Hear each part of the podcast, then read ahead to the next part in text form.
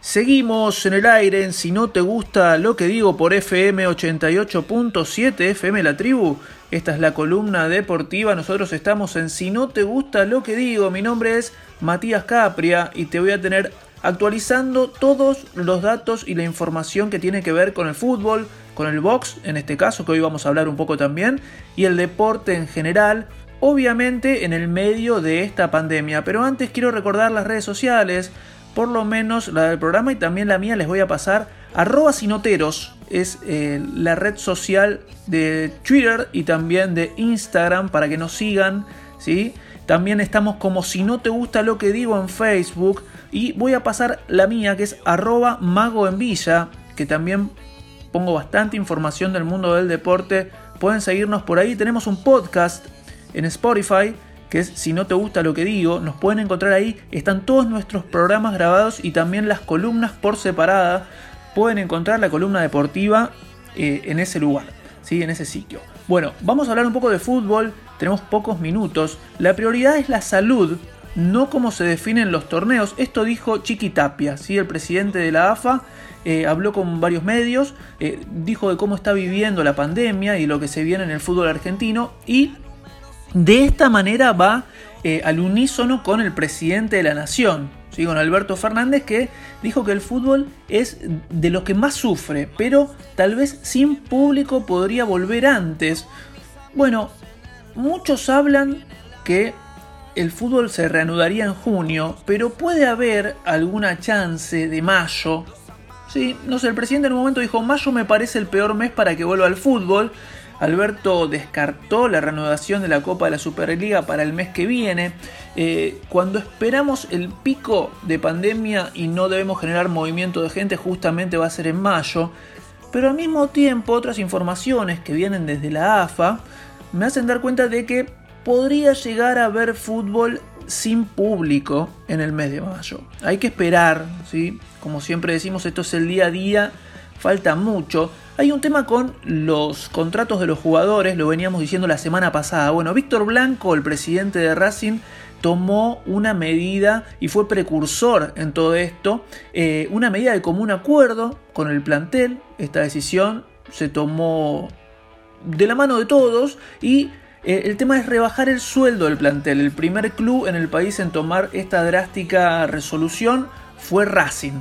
¿sí? A contrario de esto, Ameal rechazó los recortes de sueldo y habló sobre la vuelta del fútbol. Dijo, para él también coincide con Tapia, coincide con el presidente de la Nación. No hay que desesperarse, hay que ir semana tras semana ¿sí? y ver qué, va a ir sucediendo. Eh, yo tengo esa información. ¿Sí? Yo desde la columna deportiva de, Si no te gusta lo que digo, les puedo decir que en abril por supuesto nada, que en mayo si vuelve el fútbol sería puerta cerrada y que en junio sí o sí volvería por lo menos a disputarse la Superliga. No creo que sea la Copa Libertadores de América, que es un torneo internacional, pero sí la Superliga. ¿sí? Esa es la información que tengo yo. Ahora, eh, ¿qué hubiera pasado, no? Si todo seguía, le habían suspendido un partido a River. Bueno, eh, hoy se hubiera jugado la tercera fecha de la Copa de la Superliga, suspendida por este coronavirus. Aún no se sabe cuándo se va a completar este torneo.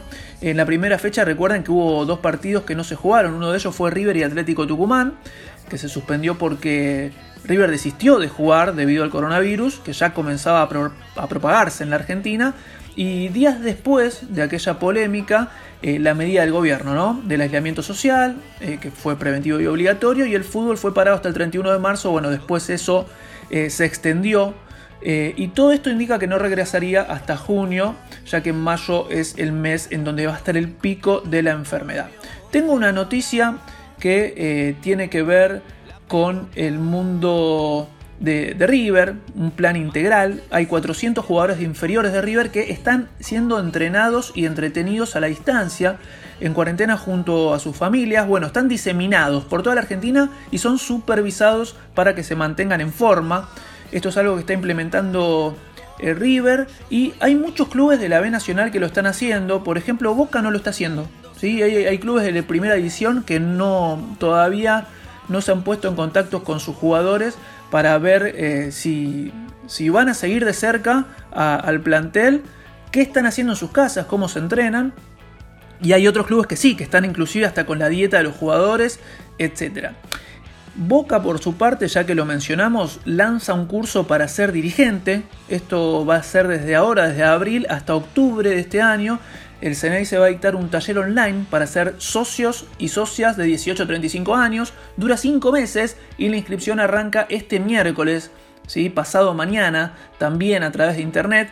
Esto lo arma la sede de Boca que quiere formar jóvenes dirigentes deportivos para que el día de mañana puedan desarrollarse en distintas áreas y departamentos del club. Es un proyecto que ya había deslizado Jorge Amora Meal durante la campaña, recordemos el año pasado. Eh, previo ya a las elecciones surgió por medio de la Secretaría de la Juventud de la institución, presidida por Iván García, eh, Iván García Díaz y está destinado, como decíamos, a socios y socias de entre 18 y 35 años. Y quiero cerrar con una noticia que tiene que ver con el boxeo, lo decía al inicio de esta columna deportiva, tiene que ver con Maidana y Mayweather, que se picantearon bastante en las redes sociales. Si ustedes ponen en Instagram eh, cualquiera de, los dos, ¿sí? a cualquiera de los dos, a Maidana, tanto a Mayweather, van a encontrar algunas cositas picantes en Twitter, más que nada también. Bueno, el chino y Floyd cruzaron algunos tweets que eh, terminaron con el argentino proponiendo pelear en febrero o marzo 2021. Esa sería una tercera pelea entre ellos dos. Veremos si sucede, pero sería algo épico. ¿sí? Bueno. Eh, y con esto cerramos, con esto cerramos la columna deportiva de este lunes. Como siempre decimos, como cada lunes de tu vida vas a estar informado en deportes, en política, en música. Nosotros seguimos también con la columna feminista y nosotros seguimos con mucho, pero mucho más si no te gusta lo que digo. Los goles que